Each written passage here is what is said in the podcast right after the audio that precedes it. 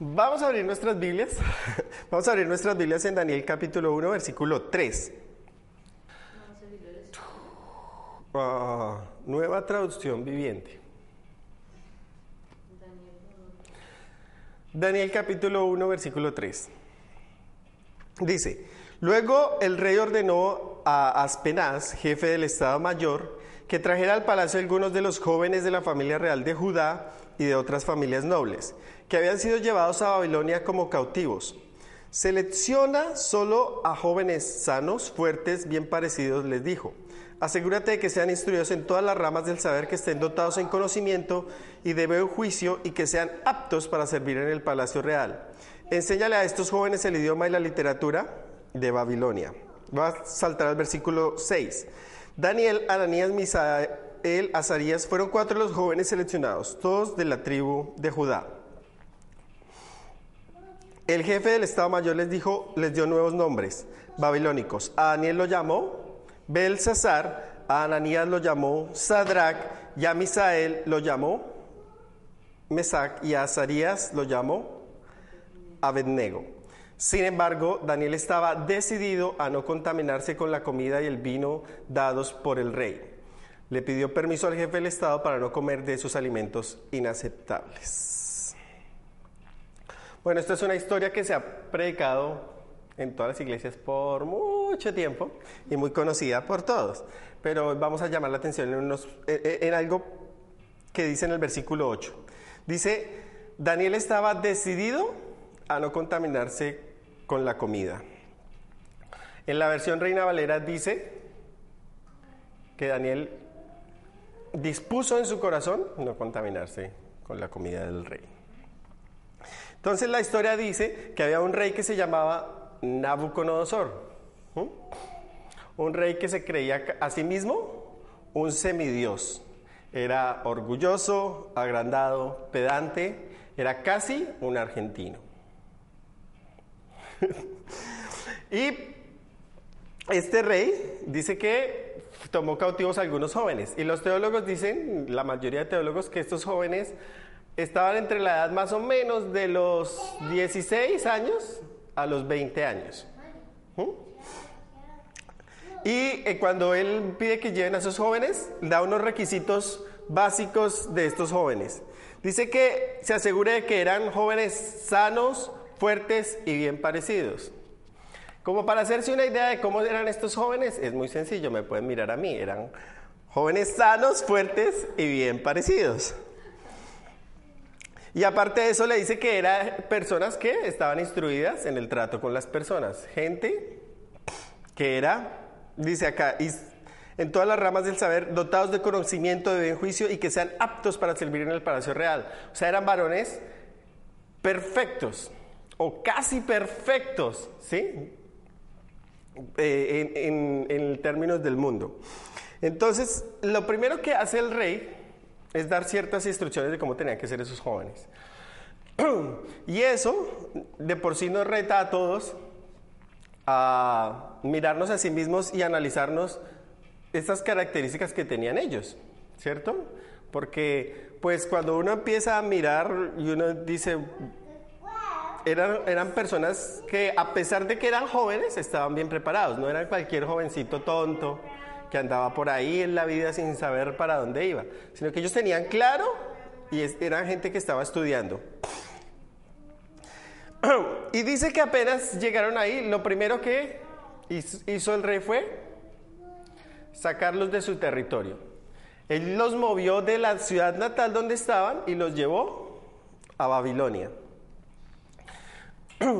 Y básicamente es lo mismo que hace el enemigo cuando quiere o cuando siente que nosotros somos un peligro.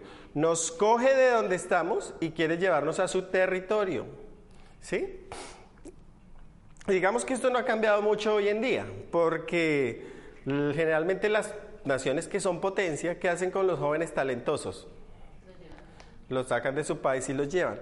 Y dice ahí que aparte de todo eso le dijo, enseña a estos jóvenes el idioma y la literatura de Babilonia. Y en ese punto también está que eso no ha cambiado mucho hoy en día. Nosotros, por ejemplo, viajábamos de Latinoamérica a un país como estos a aprender inglés. ¿Y por qué venimos a aprender inglés? Porque es la lengua que manejan o que maneja la potencia mundial. Entonces, eh, siempre las potencias han tratado de hacer eso.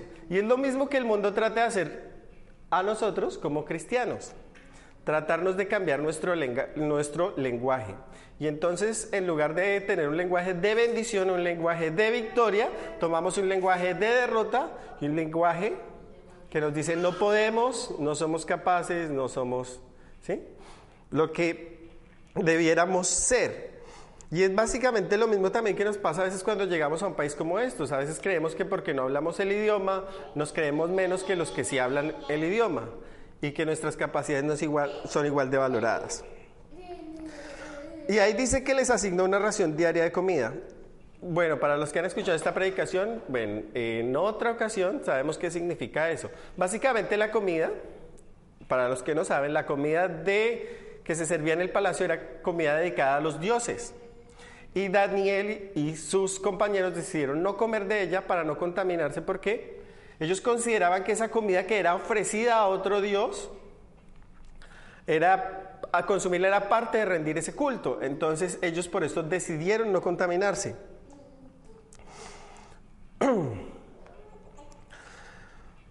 Ah, y en el versículo dice, Daniel estaba decidido a no contaminarse con la comida del rey, a los vinos dados por el rey.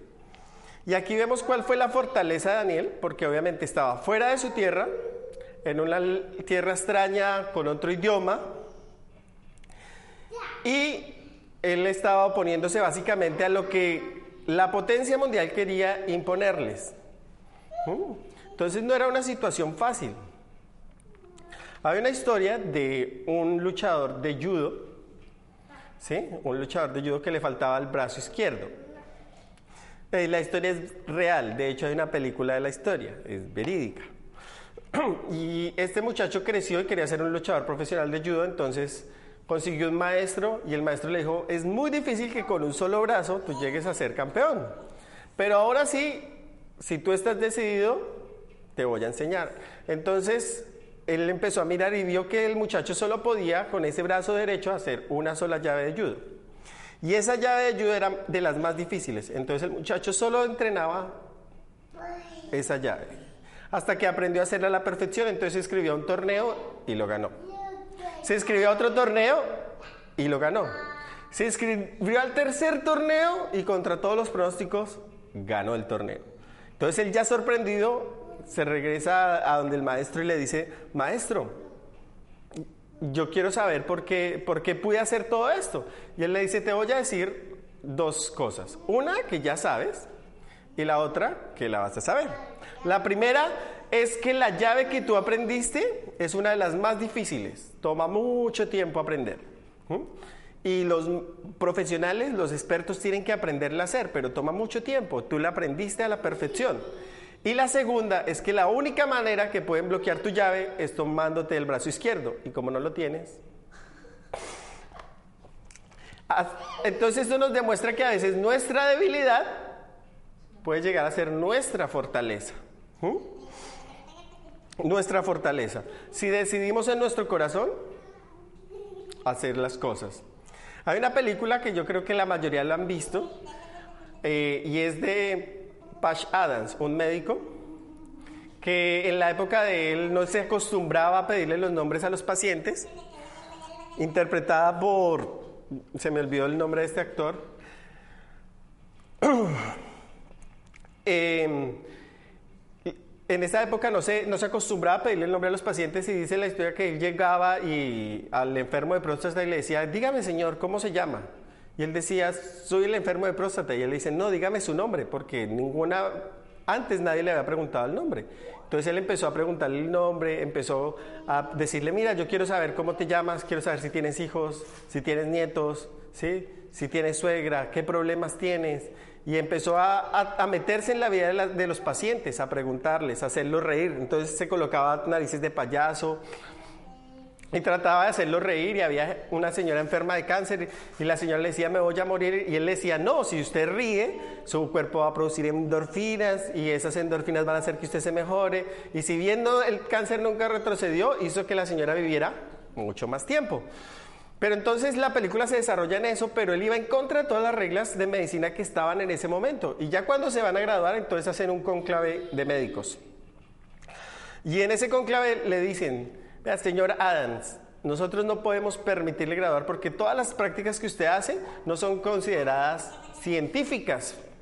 Y lo que usted hace no está bien. Nosotros debemos ver al paciente como un objeto de estudio, no como una persona. Entonces él se levanta y dice, hace su defensa.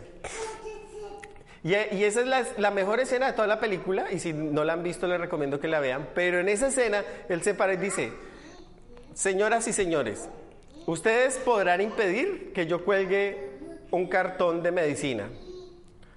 Ustedes podrán impedir que yo no entre a sus centros de medicina.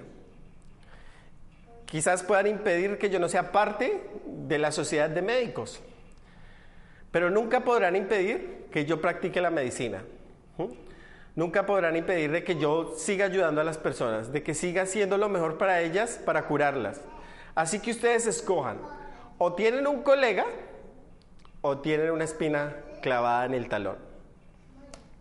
Él estaba decidido a que a pesar de que los, la organización de médicos no quería otorgarle el título, él estaba decidido a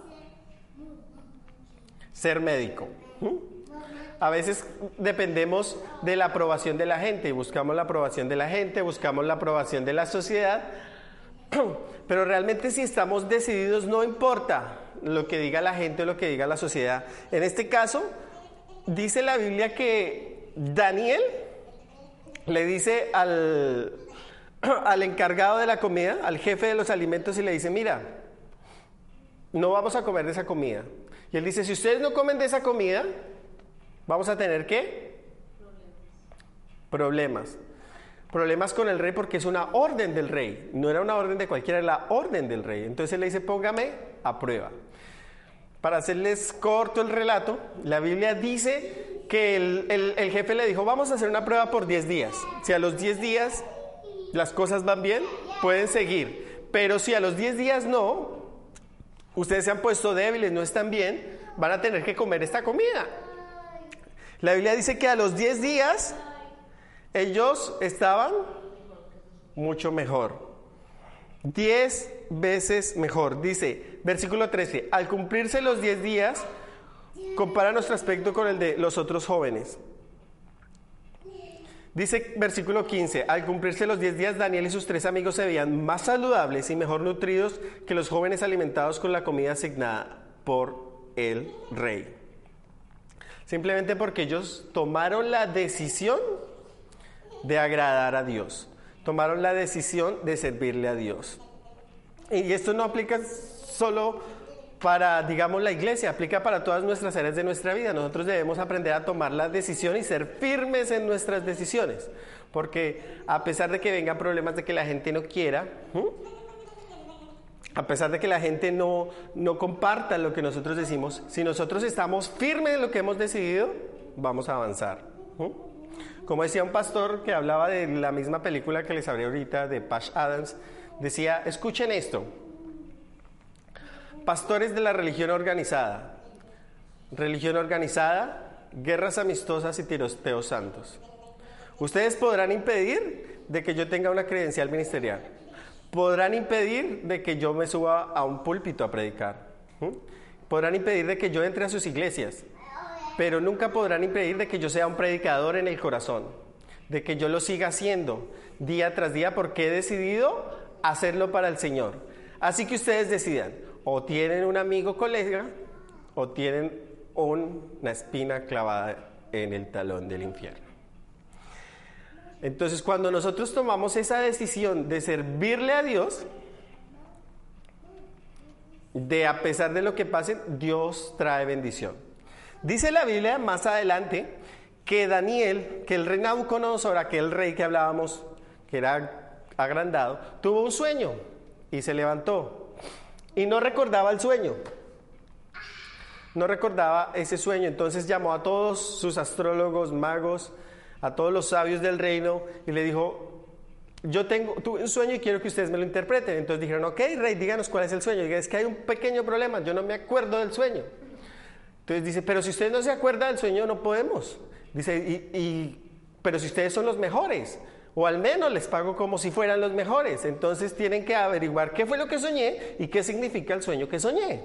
Entonces ellos dicen, pero eso es imposible, nosotros no podemos hacer eso. Dice, pues si ustedes no ah, me dicen cuál fue el sueño que soñé y no, y no me dicen qué significa el sueño que soñé, pues los voy a tener que matar a todos. Entonces dice que los astrólogos se reunieron y empezaron a debatir y pasaron una hora, dos horas, tres horas, cuatro horas. Entonces empezaron a salir ideas y dijeron, no, pues inventémosle que vio una serpiente con cara de suegra y cosas de ese tipo. Entonces uno se levantó y no, pero no podemos hacer eso porque si le empezamos a decir mentiras a Nabucodonosor, él se va a dar cuenta, porque cuando nosotros le digamos el sueño, él se tiene que acordar del sueño y tiene que decir, sí, eso fue lo que soñé. Entonces después de un cierto tiempo regresaron y le dijeron, no, rey, no podemos hacerlo. Entonces el rey da la orden de que tienen que quitarle la cabeza a todos. Y cuando él da esa orden, incluye a Daniel y a sus tres amigos. Entonces van a buscarlos y les dicen, salgan. El rey ha dado una orden de que todos ustedes tienen que salir porque los van a matar a todos. Entonces Daniel sale y dice, pero ¿por qué? ¿Qué pasó? Dice, lo que pasa es que el rey se levantó muy angustiado porque tuvo un sueño, pero no recuerda el sueño que soñó y quiere que le interpreten ese sueño. Entonces él dice, déjeme hablar con el rey. Entonces viene Daniel ante el rey y le dice, rey, deme una noche yo le voy a pedir a mi Dios de que me diga qué soñó usted y qué significa el sueño.